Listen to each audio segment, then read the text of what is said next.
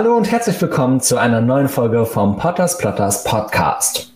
Falls ihr es vergessen habt, ich bin Kevin und mit dabei ist heute auch wieder mein zauberhafter Podcast-Kollege Pete. Ja, auch von mir hallo und herzlich willkommen zum Podcast. Heute bei uns im Fokus stehen die Themen Toleranz und LGBTQ in Harry Potter bzw. in der magischen Welt. Ein recht aktuelles Thema, denn wie ihr vielleicht mitbekommen habt, gilt der Juni ja als sogenannter Pride Month. Also es geht da wirklich um das Coming Out und um die LGBTQ-Community und den Kampf um Gleichberechtigung, Respekt und Toleranz. Und gerade auch im Zusammenhang mit der Fußball-Europameisterschaft ähm, ist dieses Thema in den letzten Tagen und Wochen verstärkt in den Fokus der Medien gerückt. Denn ja beispielsweise den Vorfall, dass der Kapitän der deutschen Fußballnationalmannschaft eine Regenbogen-Kapitänsbinde tragen wollte und dann ähm, Ermittlungen der UEFA eingeleitet wurden oder dass wir aktuell auch die CSD-Saison haben, wo LGBTQ-Menschen auf die Straße gehen, um für Gleichberechtigung und Toleranz zu demonstrieren. Ganz genau. Und ja, der Juni ist zwar schon um, aber wir haben uns gedacht, anders als die meisten Unternehmen, die ihre Icons auf Social Media im Juni umfärben und dann wieder ab Juli alles normal laufen lassen, verlängern wir diese Saison einfach und haben diese Diskussion somit in den Juli verlegt, denn äh, das Thema endet ja nicht einfach, sondern äh, spielt immer eine Rolle und ähm, es lohnt sich immer, sich für Minderheiten jeglicher Art einzusetzen. Ja, passend dazu haben wir euch natürlich eine ganze Reihe von Themen rund um Toleranz und rund um LGBTQ in der magischen Welt mitgebracht. Es geht unter anderem darum, welche Charaktere denn eigentlich nicht heterosexuell sind. Es sind tatsächlich mehrere, bei denen man es weiß oder vermuten kann. Dann wollen wir darüber sprechen, dass tatsächlich Harry Potter-Fans als toleranter als andere Leute gelten. Das hat sogar eine Studie belegt. Dann geht es ein bisschen um Fan-Talk, das Thema Shipments, also welche Charaktere kann man sich als Paar vorstellen. Da gibt es sehr viel in den Untiefen und Tiefen der Fanwelt zu finden. Da haben wir einiges mhm. rausgesucht. Und natürlich geht es auch heute um News und Neuigkeiten rund um die magische Welt, denn da ist immer was los. Am Ende haben wir noch eine kleine Abschlussrunde vorbereitet, aber dazu verraten wir es später mehr. Ja, und damit sind wir auch schon beim ersten Schwerpunktthema der heutigen Folge, nämlich nicht heterosexuelle Charaktere aus der magischen Welt. Und ich glaube, da gibt es einen bestimmten, der von J.K. Rowling persönlich schon vor vielen Jahren geoutet wurde und der uns allen äh, bei diesem Thema in den Sinn kommt. Nicht wahr, Kevin? Ganz genau. Und zwar ist die Rede von Albus Dumbledore, dem Schulleiter von Hogwarts, den wir ja aus den äh, Harry Potter Romanen kennen. Und von dem J.K. Rowling, wie du bereits gesagt hast, ja relativ früh bekannt gab, dass dieser wohl schwul sein soll. Die Geschichte dahinter erfahren wir allerdings erst viel, viel später, denn die Romanze zwischen ihm und Gellert Grindelwald, die wird ja erst in den fantastischen Tierwesen Roman oder Film vielmehr wirklich behandelt.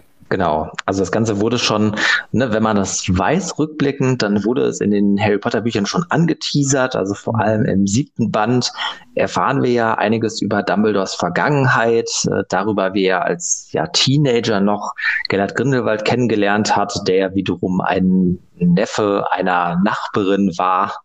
Wollte das jetzt nicht äh, zu detailliert ausführen. Und äh, man erfährt, dass Dumbledore mit ihm eine ja innige Freundschaft hatte, dass die beiden ja sogar gemeinsam sich auf die Suche nach den Heiligtümern des Todes machen wollten und irgendwann sich dann aber zerstritten haben. Und man erfährt auch sogar schon im allerersten Buch, dass Dumbledore Grindelwald ja letztendlich in einem Kampf besiegt hat, als die beiden später erwachsen waren. Aber ähm, was man nicht erfahren hat, war, dass die beiden tatsächlich nicht nur gute Freunde waren, sondern sogar ein ja, Liebespaar für eine kurze Zeit. Denn das hat J.K. Rowling tatsächlich einige Jahre nach Erscheinen des siebten Bandes, aber ähm, noch lange vor den Fantastische Tierwesen-Filmen bekannt gegeben. Hm, ich erinnere mich an dieses eine Zitat, wo Dumbledore über Grindelwald spricht und dann quasi gesagt bekommt, ja, ihr wart wie Brüder und Dumbledore entgegnet dann, wir waren mehr als nur Brüder. Ja, genau. Das ist dann quasi das erste offizielle Outing, aber schon vorher war einiges darüber bekannt. Und ich weiß nicht, vielleicht habt ihr das mal gesehen. Mir war das recht präsent. Ich habe das schon öfter auf verschiedenen Fanseiten gesehen. Es gab mal dieses Fanmade-Bild, eine Titelseite vom Time Magazine war es, meine ich, mit Dumbledore drauf und dem Bekenntnis I'm gay. Also so ein gefaktes, äh, was ein, ein Muggelwelt Dumbledore vielleicht irgendwann gemacht hätte, um sich zu outen. Das fand ich sehr lustig. Ich erinnere mich noch daran, dass ähm, nachdem bekannt wurde, dass Dumbledore wohl schwul sein soll, die Gerüchte rumgehen, er wäre in Harry verliebt. Ja, das habe ich tatsächlich auch schon mal gehört. Finde ich äh, nicht wirklich plausibel oder kann ich mir nicht gut vorstellen. Also ich glaube, er ist jetzt nicht so dieser, ja, sehr viel ältere Herr, der sich in kleine Schuljungen verliebt oder, oder von denen irgendwas will, sondern ich glaube, das ist tatsächlich so eine, ja, väterliche oder großväterliche Beziehung, die die beiden haben oder die er zu Harry hat äh, und zu der Wunsch, ihm, ihm zu helfen, ihn zu beschützen, steckt da wahrscheinlich eher drin. Das denke ich auch, ja. Ja, aber nichtsdestotrotz, Dumbledore ist quasi die Gay-Icon, muss man fast schon sagen, der magischen Welt. Und ja, wir sind gespannt drauf, was man darüber im dritten Fantastische Tierwesen, der hoffentlich voraussichtlich im nächsten Jahr kommt, noch erfährt.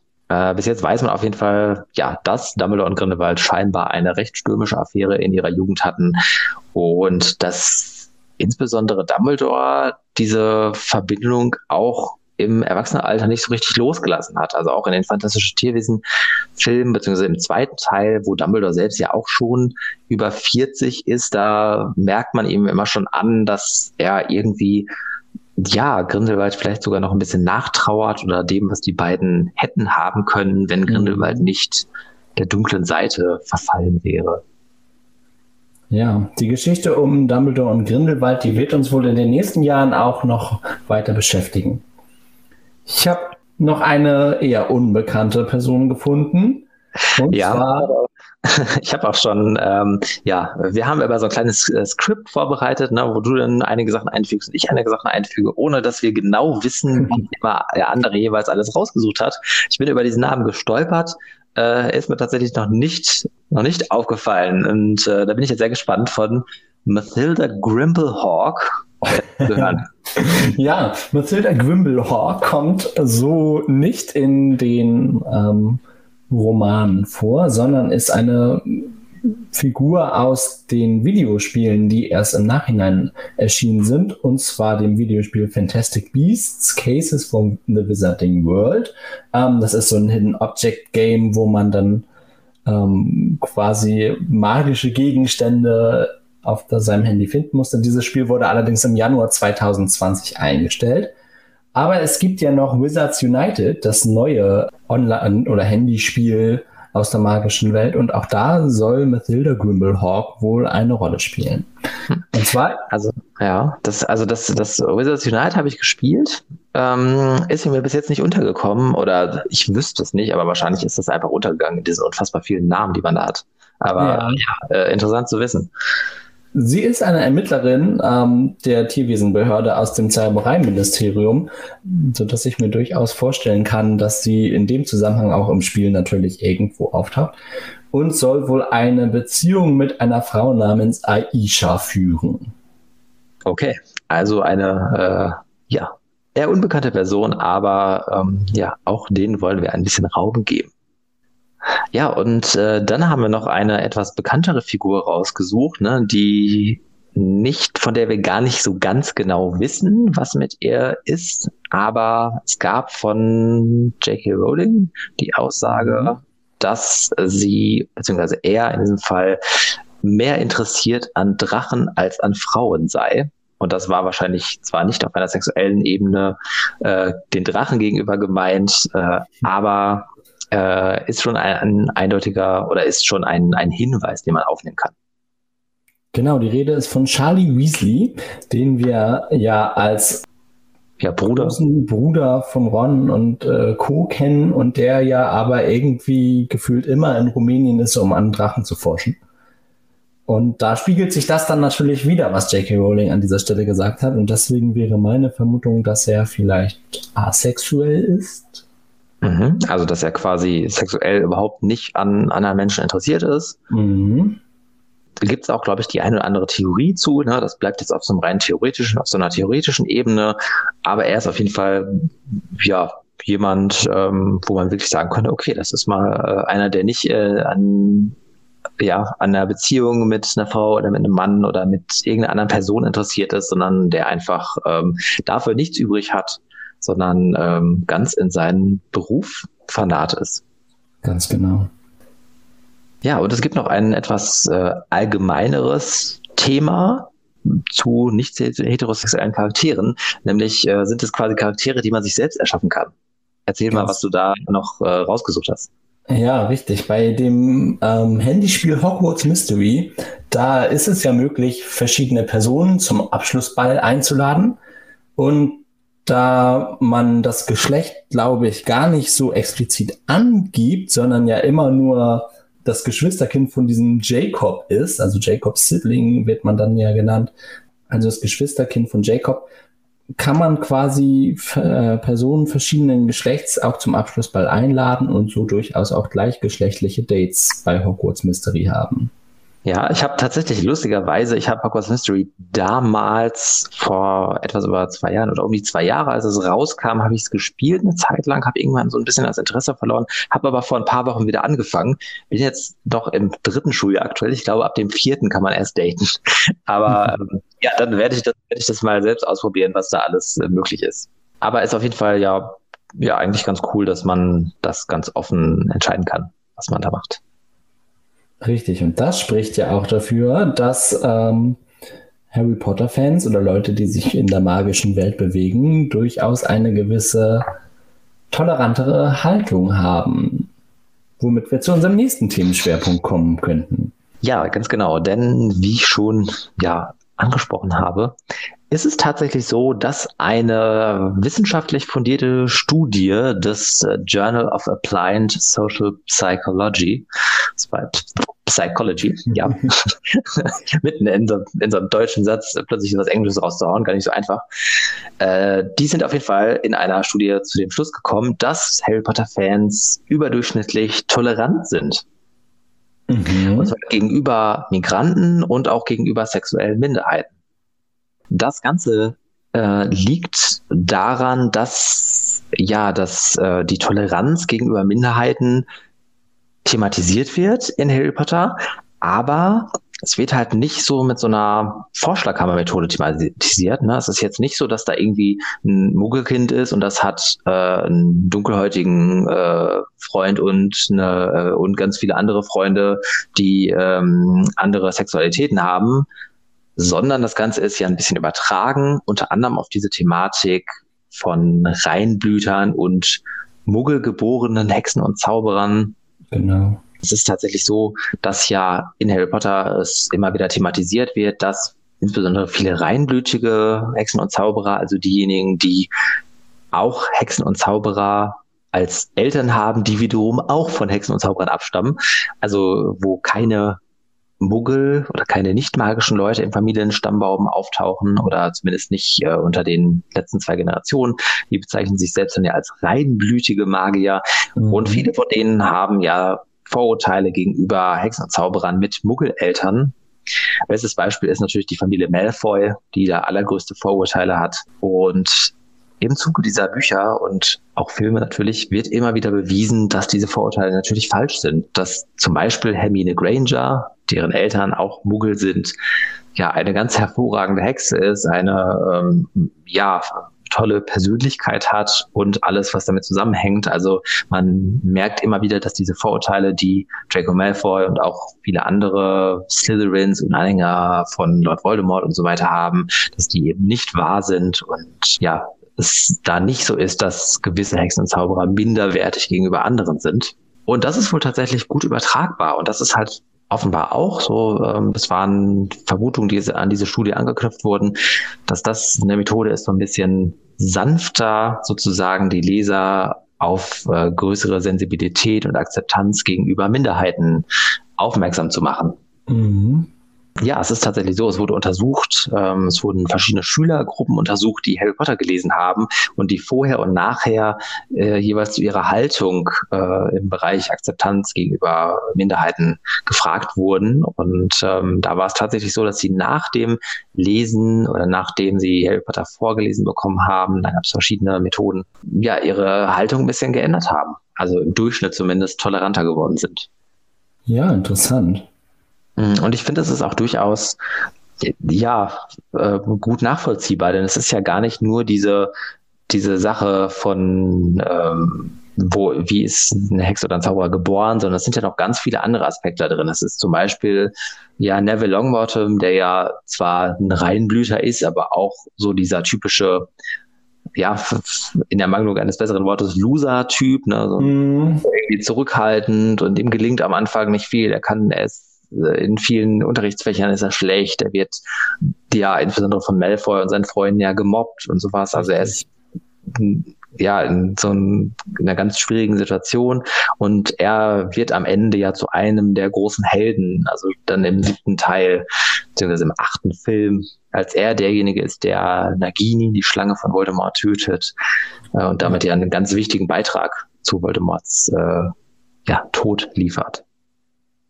Ganz genau. Also ich erinnere mich gerade an die Szene äh, im ersten Teil, wo Neville sich dann äh, den drei Freunden in den Weg stellt und von Hermine dann quasi versteinert wird.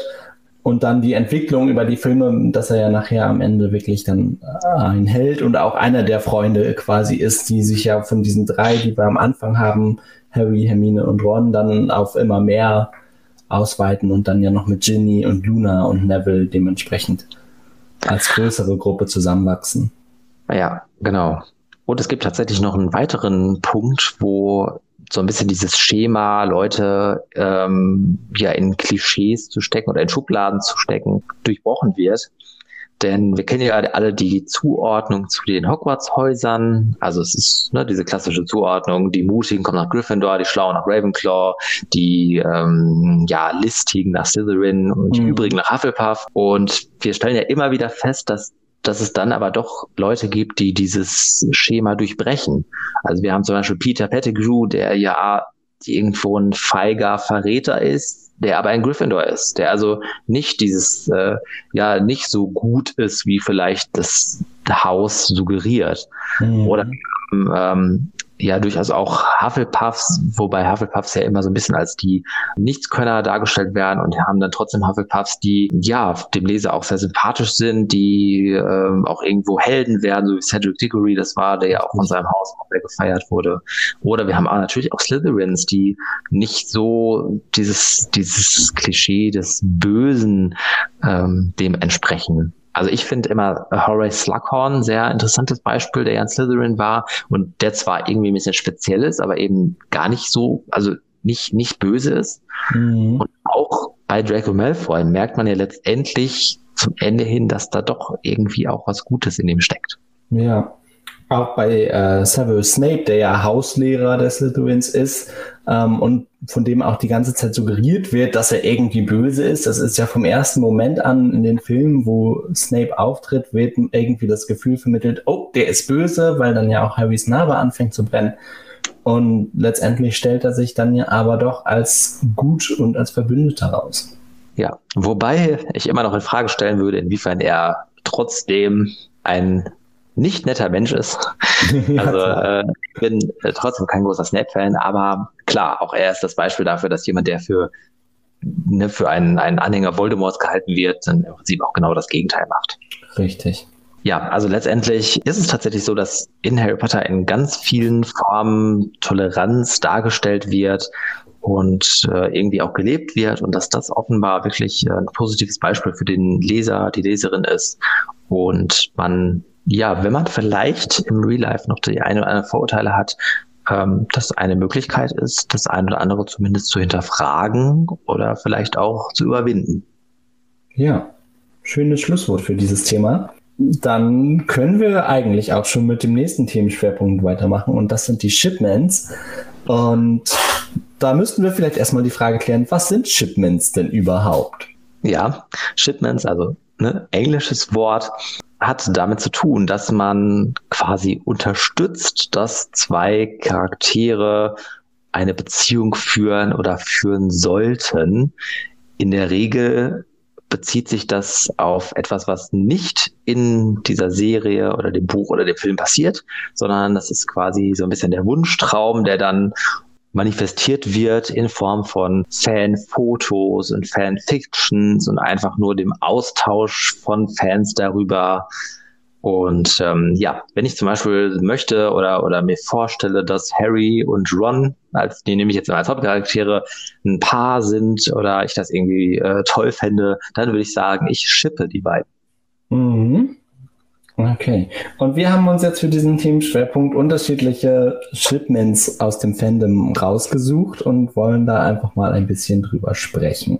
Ja, dazu muss man vielleicht sagen, ne, also wenn ihr an allen möglichen Stellen im Internet danach sucht, findet ihr einiges. Also bei Instagram gibt es zum Beispiel massenhaft äh, Bilder, Fotomontagen, eigene Zeichnungen und sowas zu dem Thema und in diversen Internetforen und äh, Gruppen bei Facebook und äh, auf Twitter und überall findet man Sachen dazu. Richtig.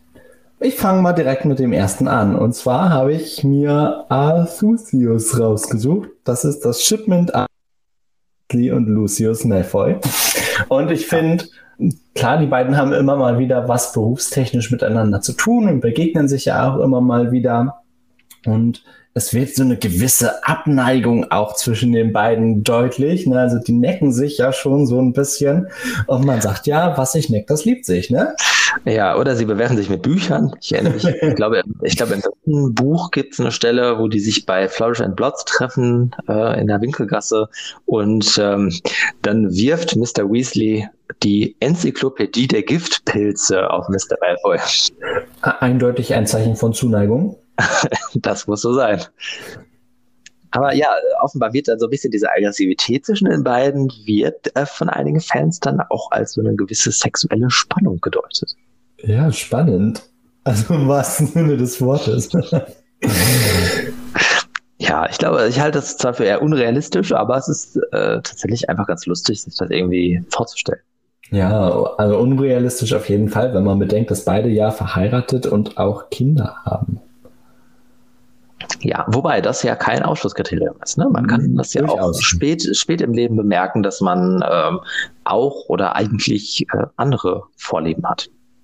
Spät im Leben, nachdem man wie Arthur Weasley dann, was weiß ich, wie viele Kinder in die Welt gesetzt hat. okay. Ja. Neun sind es, ne? Neun, neun Geschwister. Oder? Nein, sieben. Sieben Geschwister, neun Weasley, sieben Geschwister. So war's. Ja. Mit den Eltern sind es neun was man so macht, wenn man keinen Fernseher zu Hause hat. Als nächstes hätte ich Crude im Angebot. Das ist ein Shipment aus Credence und Newt Scamander, also eher was aus der fantastischen Welt der Tierwesen quasi. Ja, und ähm, fand ich tatsächlich ganz, ganz spannend. Ähm, Credence, äh, ja, so ein bisschen dieser am Anfang etwas verängstigte kleine Junge, der dann ja durchaus eine ziemliche Entwicklung durchmacht und ja, Newt, der am Anfang so ein bisschen versucht, ihm zu helfen, sich um ihn zu kümmern. Ähm, und der ja auch versteht, was Credence oder ein bisschen versteht, was für ein Wesen Credence ist, wenn er sich verwandelt. Ähm, ich glaube, das ist bei Newt tatsächlich mehr so dieses wissenschaftliche Interesse, eben aufgrund dieser Verwandlung, die Credence ja inne hat. Ja, das äh, Interessante an Credence ist ja, beziehungsweise gar nicht an Credence, sondern wenn wir uns den Schauspieler von ihm anschauen, Ezra Miller, der hat nämlich auch eine gewisse queere Background-Story oder Background kann man gar nicht sagen, sondern es steht eigentlich ziemlich im Vordergrund. Er selbst identifiziert sich nämlich als weder männlich noch weiblich, hat er mhm. 2018 mal gesagt. Also er hat gesagt, ich identifiziere mich nur als Mensch. Und er hat noch einige Jahre vorher in einem gar nicht so bekannten, aber wirklich sehr schönen Film namens Vielleicht lieber morgen, im Original The Perks of Being a Wallflower, hat er einen homosexuellen Charakter gespielt, der übrigens der beste Freund von jemand war, der von, die von Emma Watson gespielt wurde. Okay. Also Da sind dann doch so ein paar Verbindungen noch äh, zu Harry Potter festzustellen und äh, ja auch so ein paar durchaus vielleicht nicht heterosexuelle ähm, Vibes, die von ihm ausgehen und die dann von den Fans äh, auch gerne für so ein Shipment verwendet werden. Ja. So, als nächstes ähm, haben wir stehen auf der Liste Dramus. Wer könnte wohl Dramus sein? Und das ist tatsächlich nichts mit Ramus Lupin, sondern mit Dean Thomas und Seamus Finnegan. Genau, habe ich, äh, das war mir tatsächlich bis jetzt auch noch nicht bekannt, aber passt natürlich ganz gut zusammen. Die beiden sind ja, ja, beste Freunde und sind eben neben Harry und Ron, die ja auch beste Freunde sind, und Neville, der ja so ein bisschen für sich steht, sind die beiden ja in Harrys Jahrgang und ähm, hängen oft zusammen und machen viel zusammen. Und ähm, ja, da ist es ja durchaus naheliegend zu überlegen, ob da nicht ein bisschen mehr hintersteckt. Ich muss sagen, dadurch, dass die beiden auch nie so richtig im Mittelpunkt der Geschichte stehen und man nicht so viel über die beiden äh, erfährt, würde ich es den beiden total gönnen. Also ich ja. finde, das ist wirklich so ein total süßes Shipment. Das würde ich den beiden wirklich gönnen. Ja, ist vor allem auch nichts, wo wir wissen, dass wir das irgendwie äh, durch irgendwas ausschließen können. Ne? Ich, also ich will jetzt nicht meine Hand dafür ins Feuer legen, aber ich glaube, es ist von beiden nicht bekannt, ob sie hinterher mit irgendwem zusammenkommen oder sowas, sondern ja, ja das könnte tatsächlich sein, dass sie miteinander was haben. Durchaus möglich. Als nächstes haben wir ein deutlich prominenteres Shipment und zwar oh ja. Gravy. Ja, Draco Malfoy und Harry Potter. Äh, davon ist Instagram übrigens voll. Also wenn ich einfach nur nach Harry Potter thematisierten Bildern suche, finde ich ganz viel über Draco allein schon viel und aber auch viel mit, mit Harry zusammen. Also ein Drarry Shipment. Ja, äh, auch zwischen den beiden haben wir ja wieder diese Hassliebe wie mit Arthur Weasley und Lucius Malfoy, ne? Von Beginn an irgendwie eine bestimmte Abneigung. Ähm, Im Film wird das ja nicht ganz so deutlich, weil da die Szene im ersten Band fehlt, wo die beiden sich ja vorher schon einmal kennengelernt haben. Ähm, Im Buch lernen die beiden sich ja vorher schon kennen, bevor sie in Hogwarts sind. Und ich finde aber irgendwie, ja, so eine gewisse neckende Ader haben sie beide immer an sich, wenn sie aufeinandertreffen. Ja, ganz genau. Und was aber im Film äh, doch dann doch wieder so ein bisschen äh, anders sogar noch rüberkommt, sind insbesondere Tom Feltons, also Draco Malfoys Blicke Harry gegenüber. Der hat oft so ganz spezielle Blicke, wenn er wahrscheinlich einfach nur so ein bisschen böse oder arrogant gucken will. Und ähm, das wird auch oft als so ein, als so ein äh, ja, sexuell angeregter Blick gedeutet.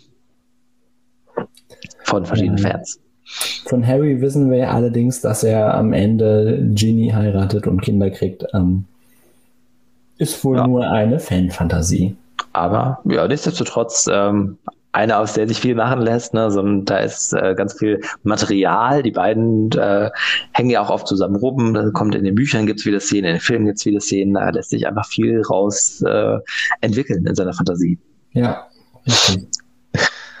Ein äh, ja, sehr interessantes äh, Namenskonstrukt schon, finde ich, äh, Quirrell Mord. Ja, ich fand das so lustig, als ich mir das durchgelesen habe bei der Recherche, denn dieses Shipment stammt aus einer Parodie beziehungsweise einem parodierten Musical namens A Very Potter Musical. Und da ist es ja wie im Roman und im Film auch, dass Quirrell und Voldemort sich einen Körper teilen und Voldemort quasi die Rückseite von Quirrell ist und in dieser Parodie ist das aber mehr als dieses Nutznießertum, damit Voldemort irgendwie, ja, man kann ja gar nicht am Leben bleiben sagen. Da ist es irgendwie auch so eine Ra romantische, romantische Partnerschaft. Und zwar wird da beschrieben, wie die beiden beispielsweise jeden Film zweimal schauen, damit auch jeder von beiden den Film einmal sehen kann. Also sie drehen sich dann quasi nach dem ersten Mal um, damit dann der jeweils andere den Film auch nochmal schauen kann. Und das fand ich total niedlich und auch total einleuchtend irgendwie.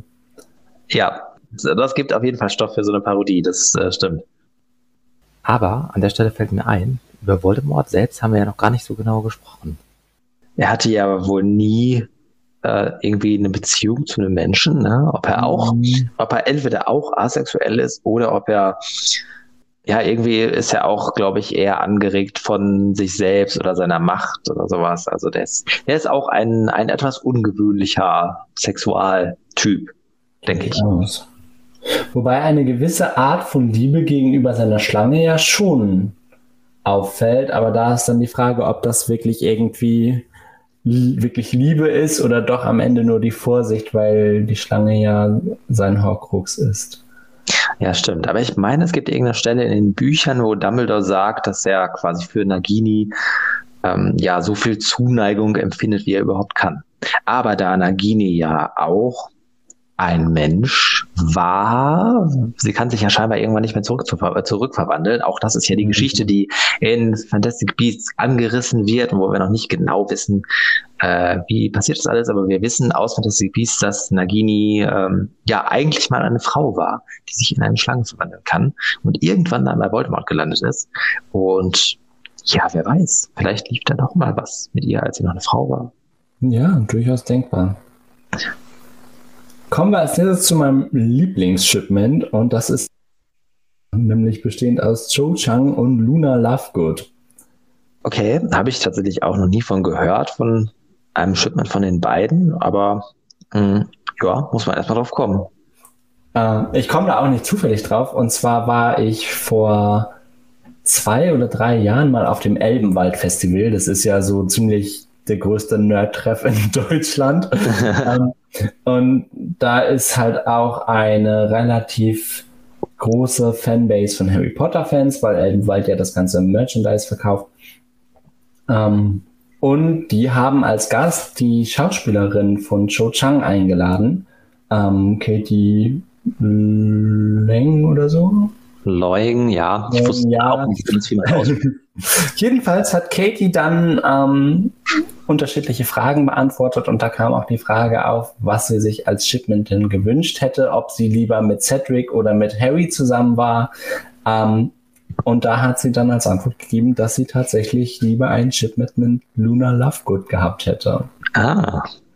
Ja, finde ich aber sehr cool, wenn die Schauspieler auch irgendwie so ein bisschen darüber ne, bringen, dass sie auch Fans sind und dann ja. sowas aufgreifen und das, äh, das auch unterstützen. Das ist, das ist schon sehr lustig. Also ich kann es mir Aber, bei den beiden tatsächlich echt gut vorstellen. Ja, kann ich auch. Und ähm, ja, Luna ist ja auch ein super interessanter Mensch und das glaube ich auch, dass da, dass da auch einfach viele Fans sie interessant finden und sie gerne in solche Shipments reinpacken. Ja, das letzte Shipment, was ich rausgesucht habe, entstammt einem einem Versehen bei einer Google-Bildersuche von mir. Und zwar habe ich irgendwann für die, ähm, für die Potters Plotters Seite, habe ich mal irgendwann eine Zeichnung von Filch gesucht. Einfach irgendwie eine nette Zeichnung, die ich zu einem Text von ihm dazu packen konnte. Und ich habe, ich weiß nicht mehr genau, nach welchem Stichwort ich dazu gesucht habe. Ich habe noch irgendwas dazu geschrieben. Und dann kam auf jeden Fall ein Bild von Filch und Severus Snape nackt im Bett in einer äh, ja etwas kompromittierenden Stellung.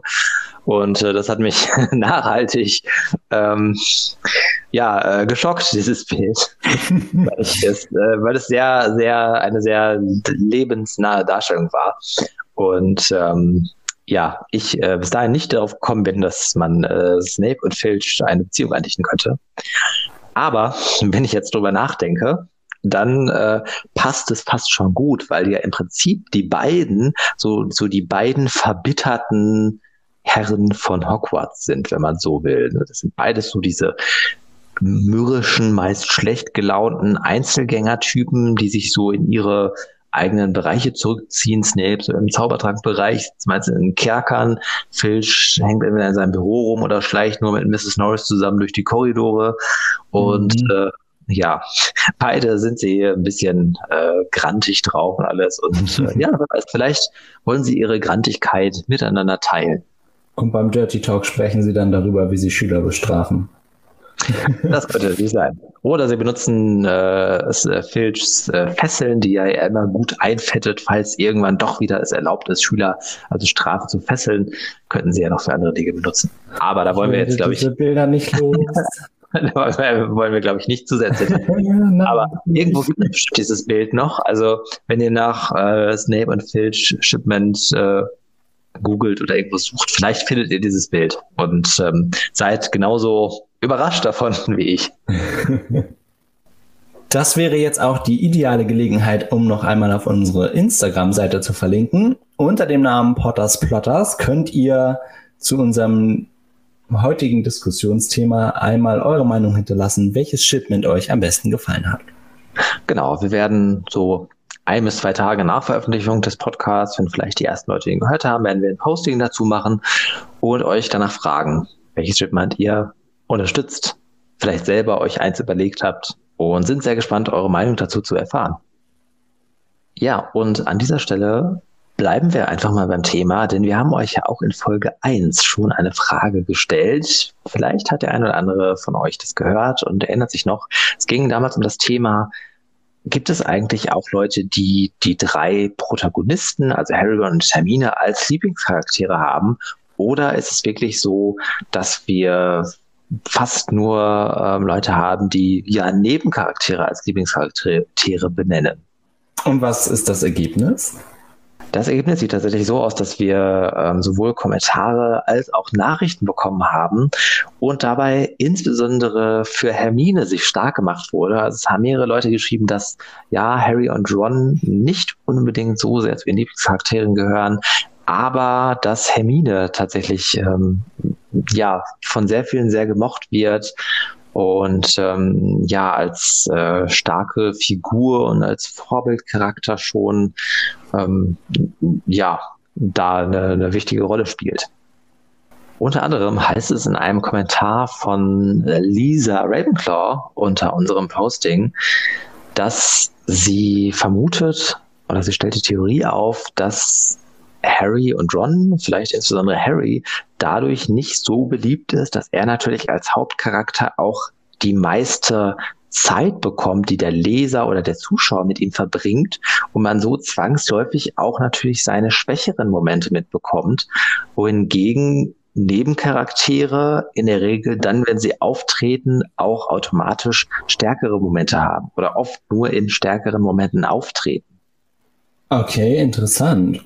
Ja, ich habe auf jeden Fall, ich habe schon von mehreren Mal gehört, generell, dass die Harry insbesondere im fünften Teil sehr anstrengend fanden, wo er zum Beispiel am Anfang, als er erst später als Ron und Hermine zum Grimmauld Place kommt und äh, noch nichts gehört hat, was Voldemort plant und so weiter, da ist er ja sehr aggro und schreit Ron und Hermine auch an und sowas, dass das wohl viel nicht so gefiel und viele von ihnen ein bisschen genervt waren.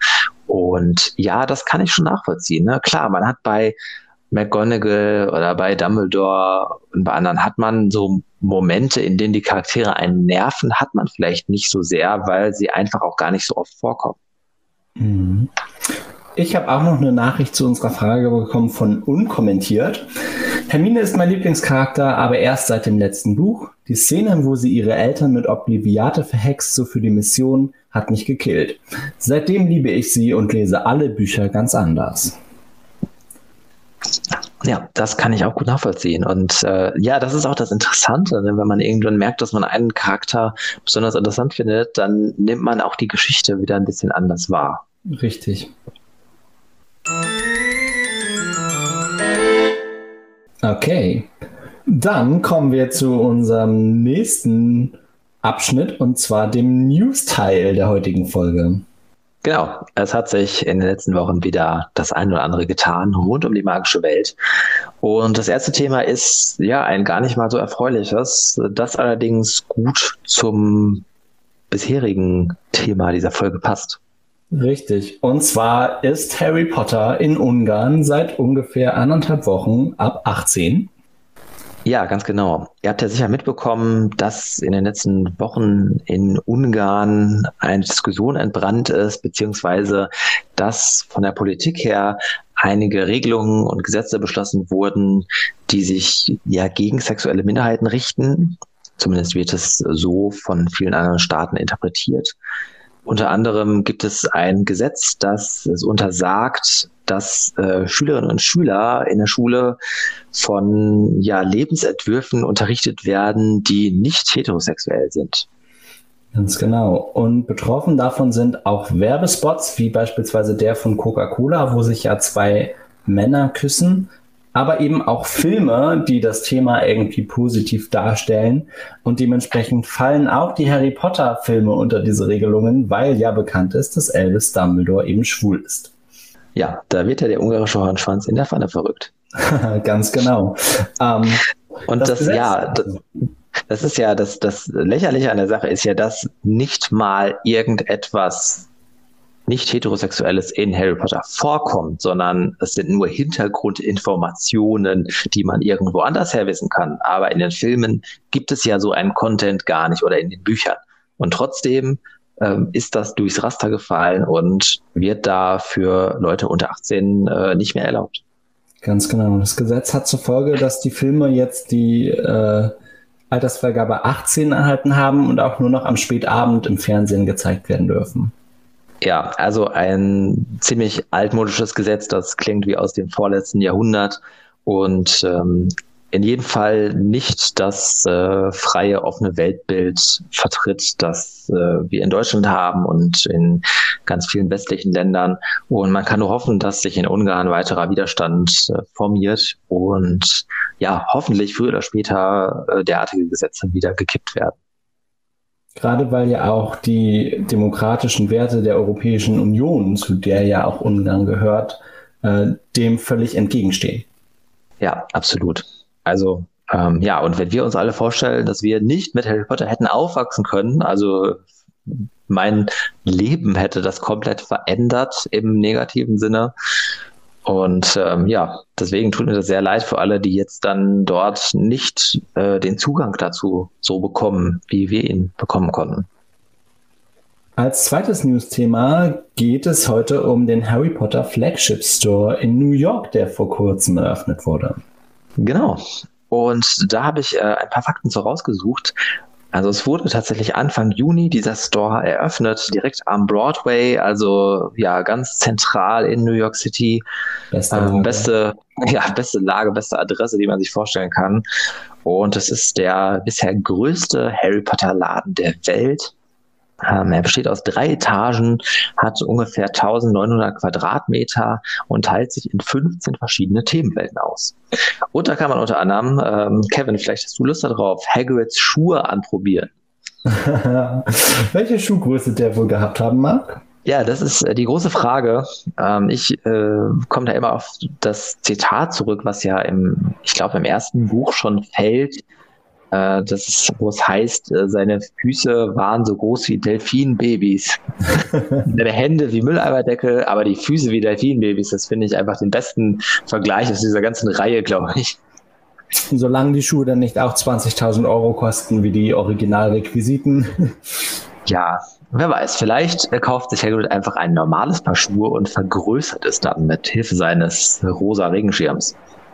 Ja, aber wenn man keine Lust hat, äh, mit den Schuhen rumzulaufen, dann kann man noch ganz viele andere Sachen machen. Man kann das originale Butterbier trinken. Ich habe das mal in London bei der Studiotour getrunken und fand, es war extrem lecker, aber extrem seltsam. Ähm, also das kann man irgendwie gar nicht beschreiben, wie das schmeckt. Also äh, wenn ihr mal in den Genuss kommt, dann probiert es. Und dann hat man auch die Möglichkeit, über Virtual Reality einen Besenflug zu machen. Also sich auf den Besen zu setzen vor einem Greenscreen und dann äh, ja, in der Gegend rumzufliegen. Außerdem kann man natürlich alles an Merchandise kaufen, was es gibt. Äh, und das sind ja inzwischen Unmengen an unterschiedlichen Sachen rund um Harry Potter. Es sind Bücher, es sind Spiele, es sind äh, Klamotten, es sind Süßigkeiten, es ist alles, was man sich vorstellen kann. Und es gibt eine Bildergalerie mit Original-Grafikdesign-Bildern aus den Filmen. Spannend. Also definitiv ein Besuch wert. Wer sich mal über den großen Teich verirrt, sollte am Broadway unbedingt den Flagship Store besuchen. Ja, für mich wäre eigentlich alleine das schon ein Grund, mal nach New York zu fliegen. da kommen dann die, die Hardcore-Fans raus. Dann habe ich äh, ja noch eine ganz kleine äh, News, die ich aber super interessant fand. Äh, und zwar hängt die auch ein bisschen mit diesem Flagship Store zusammen. Ja, wie so oft, wenn irgendwelche Harry Potter Events sind, hat man sich auch da ein paar Schauspieler aus Harry Potter eingeladen, die dann ein bisschen die Werbetrommel mitrühren sollten. Unter anderem war Ivana Lynch bei der Eröffnung dabei, also die Schauspielerin von Luna Lovegood. Mhm.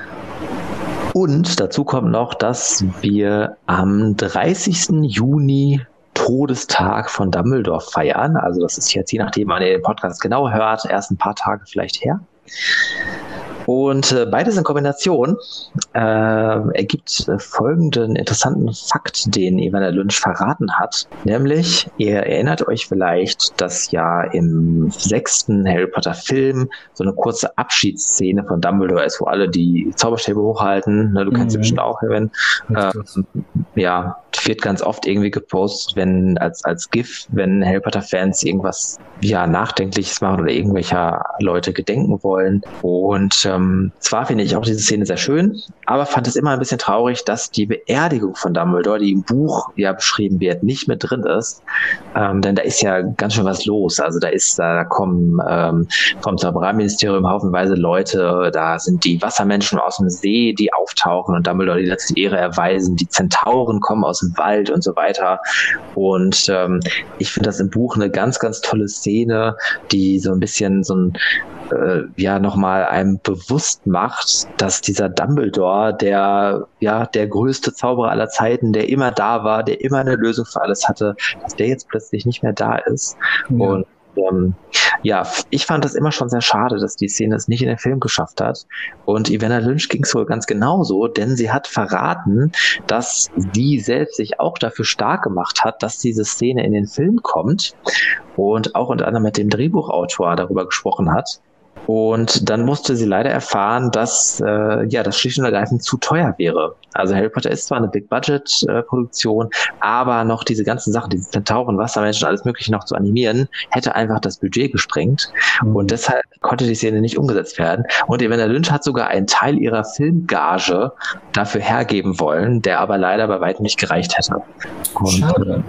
Ja, fand ich aber total äh, interessant, weil Ivana ist ja selber auch einfach großer Fan. Sie war ja, sie ist ja erst seit dem fünften Film dabei, war ja vorher großer Harry Potter Fan. Sie selbst hat J.K. Rowling einen Brief geschrieben, dass sie gerne diese Rolle spielen würde und äh, hat dadurch diese Rolle bekommen. Und ähm, ja, dadurch fand ich, wurde nochmal deutlich, wie auch viele von den Schauspielern einfach Fans der Reihe sind und äh, dann solche ja, Geschichten erzählen. Und das fand ich irgendwie sehr schön. Ja, Okay, dann kommen wir schon zu unserer Abschlussrunde. Ähm, wie zu Beginn angekündigt, verraten wir euch jetzt, was wir uns für die heutige Folge ausgedacht haben. Und zwar wollen wir heute Sätze beenden. Das heißt, jeder von uns hat Sätze vorbereitet, die der andere noch nicht kennt und der jeweils andere muss diese dann beenden. Ganz genau. Und äh, ich bin sehr gespannt, wie deine, deine Satzenden für meine Satzanfänge lauten werden, Kevin. Und fangen direkt mal mit dem ersten an. Und zwar das letzte Mal, als ich einen Harry Potter Film gesehen habe. Punkt, Punkt, Punkt. Habe ich mir danach direkt auch noch einen anderen dazu angeschaut. Sehr gut, ja, man äh, schaut sie dann gerne im Doppelpack, ne? Ja, richtig. Oder ja, ich bin, nee, ich bin tatsächlich nicht so der der Fan von so ganz langen Filmabenden, aber ich schaue sie dann auch so in wenigen Tagen hintereinander. Also wenn ich eingucke, gucke ich vielleicht zwei Tage später den nächsten und dann so, dass ich innerhalb von ein paar Wochen alle Filme durch habe. Es gibt die Filme ja auch regelmäßig im Free TV. Und ich habe das eine Mal festgestellt, als das irgendwann mal im Fernsehen lief, dass es dort Szenen gibt, die ich aus meinen dortigen ähm, Erlebnissen quasi nicht kannte, ähm, weil dann im Fernsehen die Extended Version gezeigt wurde. Und da gibt es ja durchaus Szenen, die auf den ersten DVDs damals gar nicht mit drauf waren, weil sie es nicht mit drauf geschafft haben. Und ich war sehr verdutzt über einige Szenen, die dann plötzlich äh, da im Fernsehen gezeigt wurden.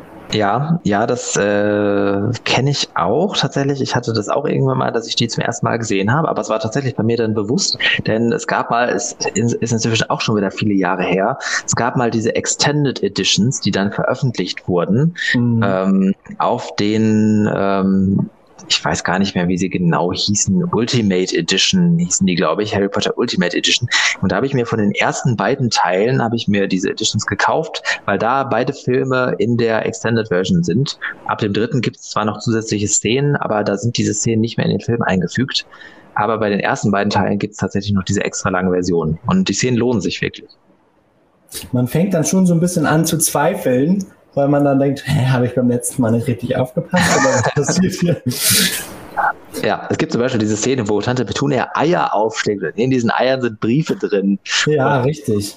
Das finde ich jetzt am Anfang sehr skurril, wenn man das noch nicht kennt und das dann mit einmal kommt. Okay. Erster Satzanfang für dich. Wenn ich ein Fach in Hogwarts unterrichten würde, dann wäre es Zauberkunst. Das fiel mir jetzt gar nicht so schwer, das zu beantworten. Da habe ich schon öfter drüber nachgedacht. Denn ich finde Zauberkunst äh, einfach sehr interessant. Ich finde, Zauberkunst repräsentiert das, was man so klassischerweise sich unter Magie vorstellt. Das ist so dieses, ähm, ja, Licht machen, Sachen schweben lassen, Sachen herbeirufen. Also es sind aber sind auch so Sachen, die einfach im Alltag so wahnsinnig viel weiterhelfen. Ja. Zwar zum Beispiel, ich bin ja super großer McGonagall-Fan, so wie du auch, finde Verwandlung spannend, aber ich finde es jetzt nicht so alltagstauglich, einen Igel in Nadelkissen zu verwandeln oder eine Katze in einen Kessel. Aber mir Essen aus dem Kühlschrank herbeizurufen, das klingt auch nach äh, einem echten Mehrwert. Aber und wenn du so Durst und nichts zu trinken dabei hast, Katze in einen Trinkpokal verwandeln.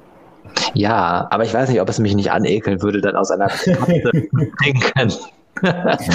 aber das ist vielleicht ein anderes Thema. Aber ich könnte mir auch einfach Trinken herbeirufen, wenn ich wüsste, Richtig. wo. Ja. ja. Auf jeden Fall deshalb, ja, also Zauberkunst wäre mein Fach. So, äh, mein nächster Satz an dich. Wenn mir jemand anbietet, bei einem Quidditch-Spiel mitzumachen, würde ich vermutlich nicht Nein sagen. Ist, natürlich, ist natürlich die Frage, meinst du jetzt das echte Quidditch? Also gehen wir davon aus, dass ich dann tatsächlich auf einem Besen fliege? Oder meinst du das Quidditch, das ja mittlerweile auch in äh, unserer Welt etabliert ist? Das habe ich jetzt bewusst offen gelassen. Ja. Ich habe tatsächlich, ich habe so ein bisschen auf die Antwort gewartet. Dann würde ich Danken ablehnen und zuschauen. Vielleicht hätte ich das gesagt. Ich finde Quidditch zwar interessant, aber ich glaube, es wäre nicht so meins, das zu spielen.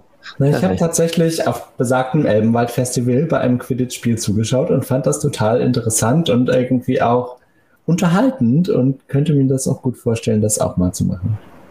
Ja, also in so einer, in so einer, in so einer spaßigen Runde vielleicht ja. Aber ich glaube nicht mit so Leuten, die das zu ernst nehmen würden. Das wäre mir dann wieder, also da, so diese Art von Mannschaftssport ist nicht so, nicht so meins. Also so verbissen hinter einem Fußball herzulaufen oder sowas. Das ist, äh, nee, das ist nicht mein Fall.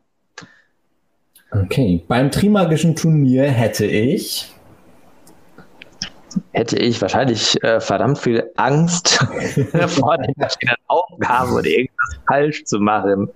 Ähm, Stelle ich mir auch sehr cool vor, aber auch da, boah, wäre ich wahrscheinlich unfassbar aufgeregt, ja, so wie Harry das auch ist. Und ähm, ich meine, die magische Welt ist ja doch noch so ein bisschen, ähm, hat ja doch noch so ein bisschen weniger Sicherheitsvorkehrungen bei vielen Sachen. Mhm. Also es fängt schon an, dass Schüler als Strafarbeit nachts in, in dunklen Wald mit Monstern geschickt werden. Und auch beim Trimagischen Turnier passiert ja doch einiges.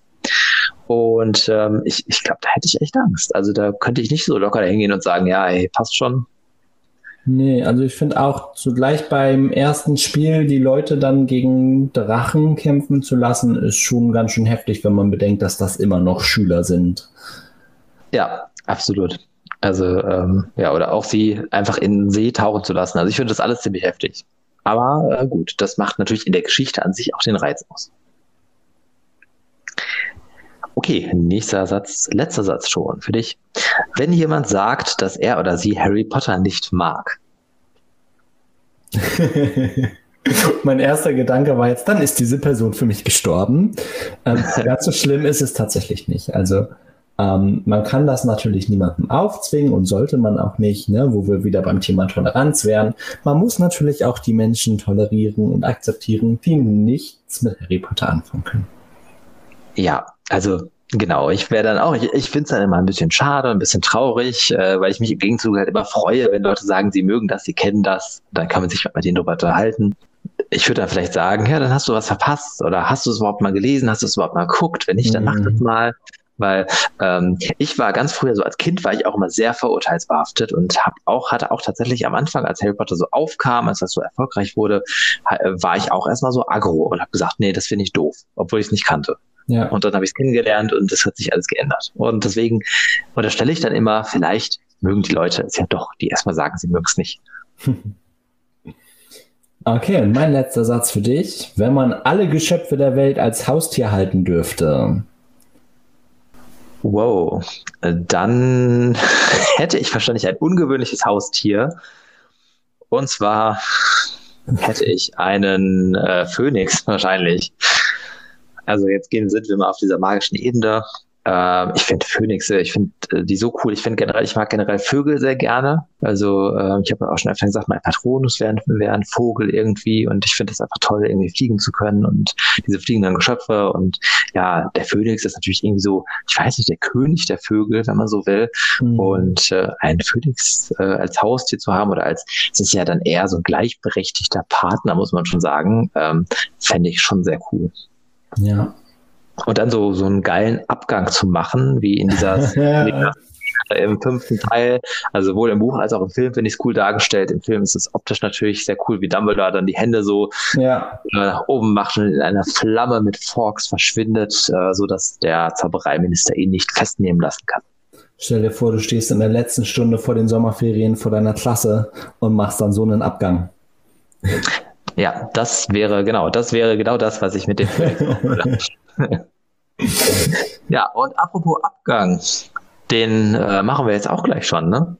Ja. Denn am Ende des äh, heutigen Podcasts angelangt. Ja, ähm, wir hoffen, dass es euch gefallen hat, dass ihr das interessant fandet. Ihr könnt uns natürlich gerne jederzeit äh, Feedback geben über die Potters Plotters Seite bei Instagram. Ähm, wie gesagt, denkt auch nochmal an unsere ähm, Umfrage zu dieser Folge zum Thema, wen shippt ihr? Auch da findet ihr dann ein Posting auf der Seite. Und ähm, ja, das war's von mir. Möchtest du noch irgendwas äh, Magisches zum Abschied sagen? Ähm, ich hoffe, ihr habt einige interessante Dinge erfahren, die ihr noch nicht wusstet und würde mich freuen, wenn ihr auch beim nächsten Mal wieder unseren Podcast einschalten würdet. Okay, also bis dann und äh, wir hören uns hoffentlich wieder. Tschüss. Ciao.